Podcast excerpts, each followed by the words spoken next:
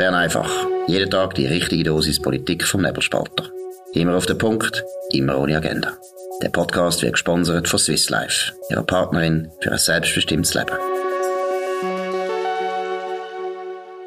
Ja, das ist die Ausgabe vom 19. März 2023. Dominik Feusi und Markus Somm zu einem weiteren Bern einfach Spezial an dem absolut historischen Sonntag. 19. März 2023 muss man sich merken, das ist das Ende der Schweizerischen Kreditanstalt, die seinerzeit 1856 gegründet worden ist. Dominik, du bist an der Pressekonferenz vom Bundesrat und äh, von der Nationalbank und den zwei äh, Präsidenten von den zwei betroffenen Banken. Ja, schon lange Pressekonferenz gewesen. Was sind die wichtigsten Erkenntnisse? Also anderthalb Stunden hat das gedauert. Ähm, die UBS nimmt, übernimmt Credit Suisse, zahlt dafür zwei Milliarden Franken.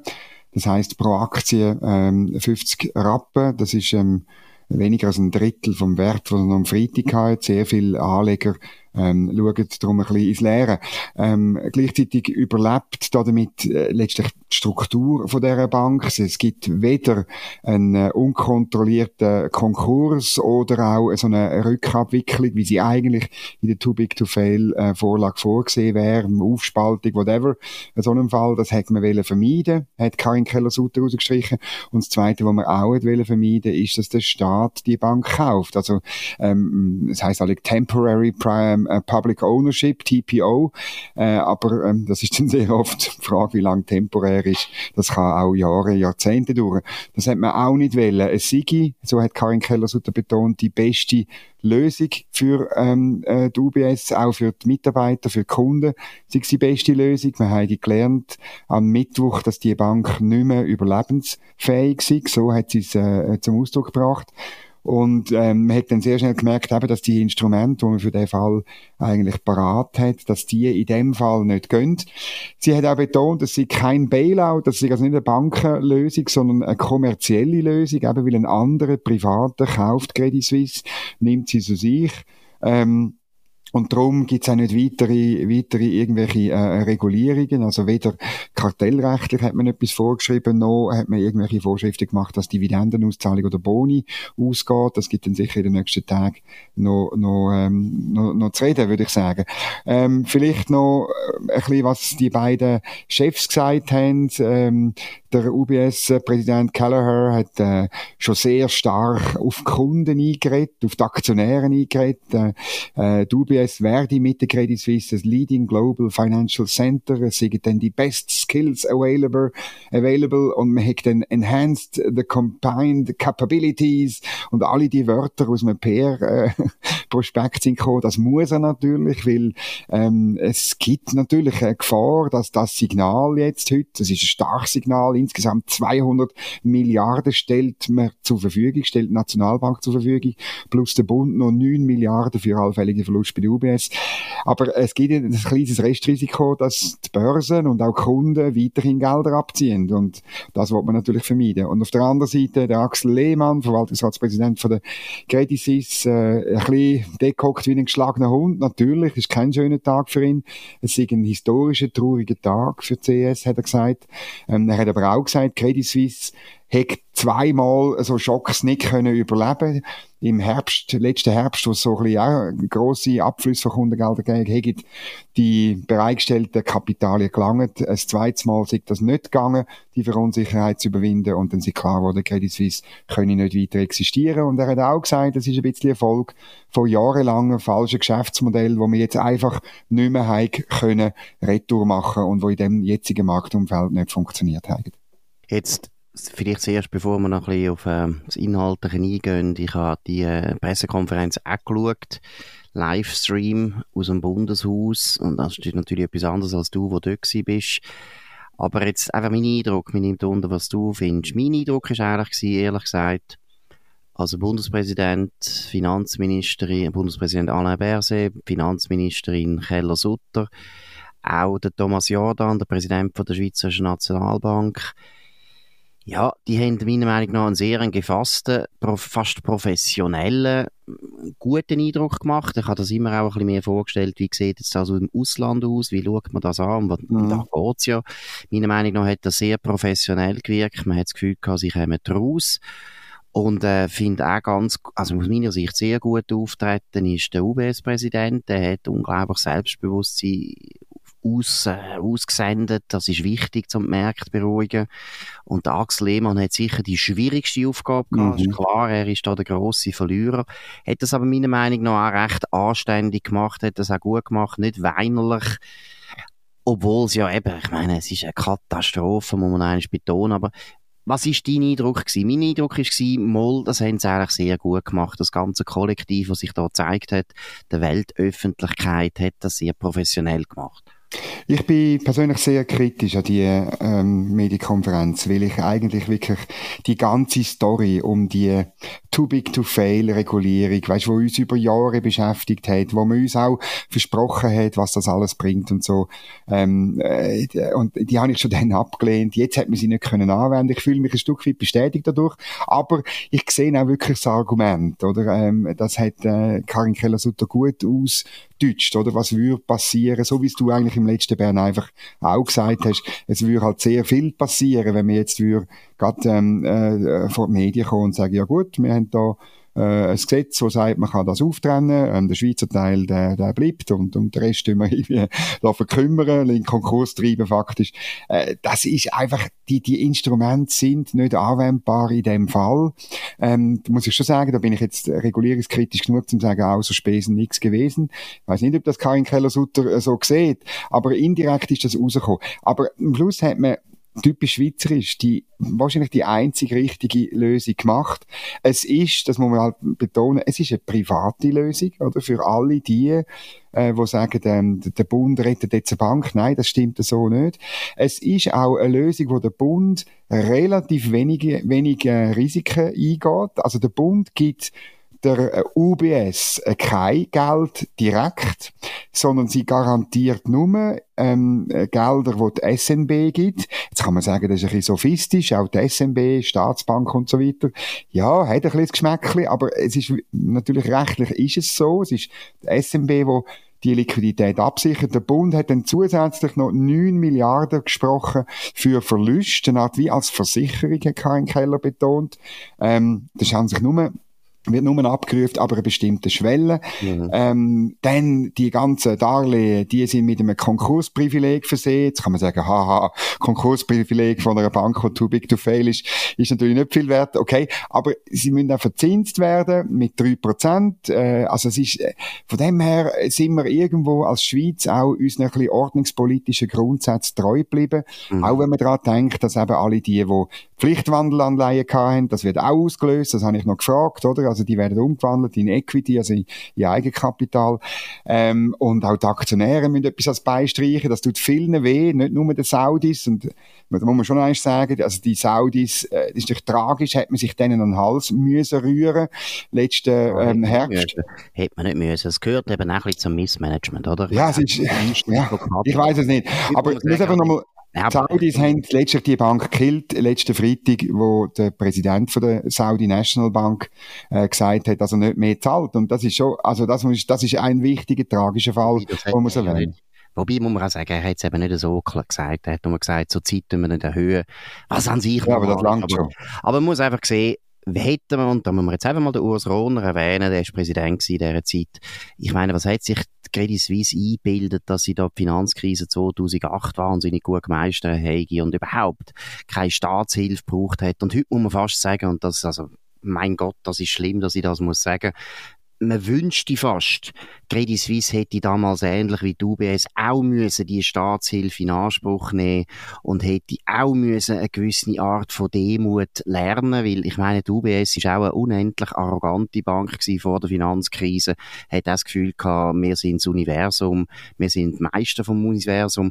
Und der tiefe Fall hat einen enormen Lernprozess ausgelöst. Das ist wichtig für die Bank und bei der Credit Suisse sehen wir jetzt im Prinzip, was passiert, wenn man das eben nicht merkt und dann eben sich Katar an den Hals wirft, nachher auch Saudis ins Boot holt. Das sind meiner Meinung nach alles nicht Lösungen gewesen, die nachhaltig sind und wo irgendwo mm. die Bank gezwungen haben, ihr Geschäftsmodell, ihr sehr Amerika-orientierte Geschäftsmodell wirklich zu überdenken oder abzuräumen. Ich meine, ist wahnsinnig, was der Präsident von der UBS jetzt gesagt hat, der Gallagher. Ich meine, das hat er deutlich gesagt, wie er gesagt hat, uh, we are running down das Investment Banking, oder? Genau. Das ist gefragt worden, das ist mit der First Boston, der ursprünglich wahrscheinlich die aggressivste Investment Bank, die es je gegeben hat an der Wall Street. Und er ist einfach running down, die Bank. Und da ist er sehr, sehr deutlich gewesen. Ich finde übrigens auch beim, er ist sowieso, also er ist fast auch teilweise ist er richtig hart gewesen, oder? Auch wenn er über Credit Suisse geredet hat, hat man schon gemerkt, er findet das zwar gut, das ist eine gute Bank, er, eine, er weiß schon, was der innere Wert noch ist von dieser Bank, aber er hat auch sehr deutlich gemacht, dass jetzt da recht harte Einschnitt kommen für die Bank, aber das ist meiner Meinung nach auch richtig Aber was mich noch interessiert, Dominik, du bist äh, vorher nicht äh, darauf eingegangen. Wie hast du atmosphärisch angeschaut? Wie hast du jetzt die Akteure empfunden, die etwa eine Woche jetzt wahrscheinlich an diesen Lösungen gebastelt haben? Ja, aber wirklich stark natürlich. Ähm, der Auftritt wie immer sehr gut vorbereitet von der Karin Keller-Sutter.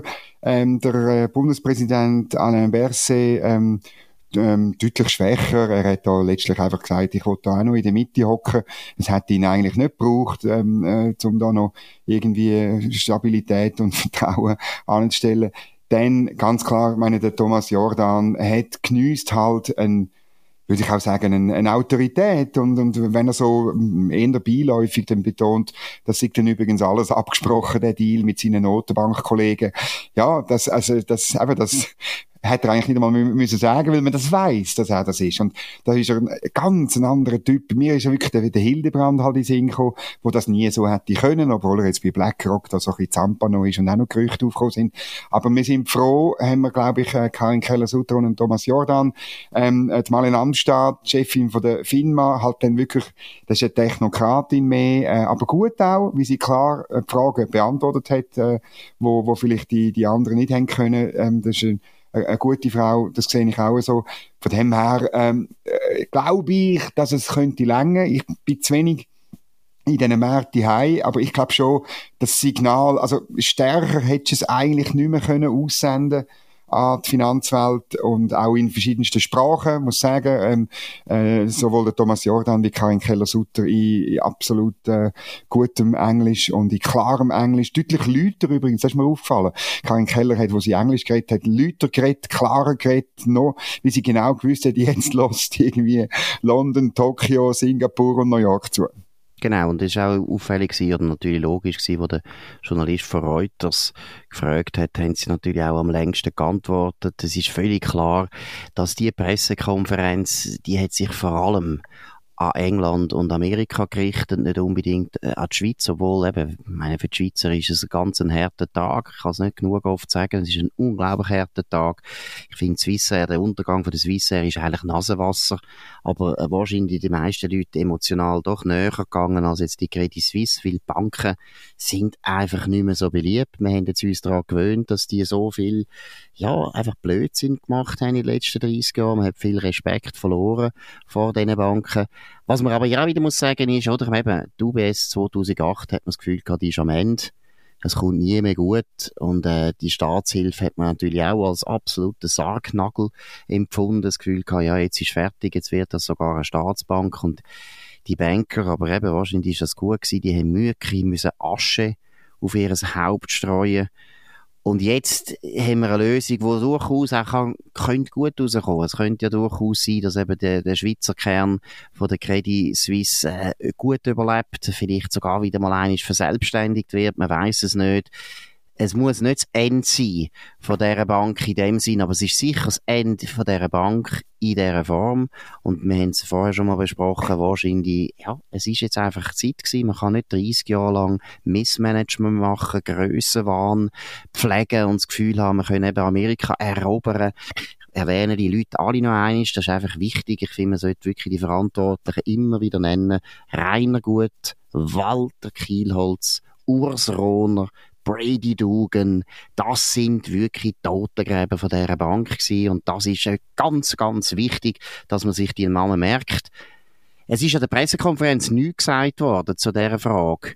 Dominik, das ist sicher da, wo in der nächsten Woche natürlich ein bisschen reden gibt. Äh, Kommt es jetzt dazu, dass vielleicht irgendwie zivilrechtlich gegen die vorgegangen wird? Meiner Meinung nach müsste jetzt die UBS selber das machen. Ich glaube nicht, dass die das machen. Ich weiss nicht, ist da etwas erwähnt worden? Nein, es ist nicht erwähnt worden und ähm, der Axel Lehmann hat sogar betont, ja, es ist immer einfach zurückzuschauen. Ich bin überzeugt, da wird man Schwamm drüber äh, machen. Da müsste eigentlich politisch Druck kommen. Noch zu dem Aspekt, den du erwähnt hast, ähm, ob's ja, man könnte ja auch sagen, man tut vielleicht die Credit Suisse Schweiz irgendwie später vielleicht ähm, wieder an die Börse bringen und verselbstständigen. Das glaube ich nicht. Die Auflage hat einmal ähm, die FINMA nicht gemacht. In so einem Fall ähm, jetzt, oder, wird sozusagen das Wettbewerbsrecht übersteuert. Die WECO tut nur, ähm, äh, letztlich wird nur konsultiert, entscheidet die FINMA. Man hat keine Auflagen gemacht. Man hätte können eine Auflage machen, dass zum Beispiel binnen äh, einer bestimmten Frist, äh, eins, zwei, fünf Jahre, ähm, die UBS die, die Credit Suisse Schweiz wieder müsste an die Börse bringen, um wieder Wettbewerb herzustellen.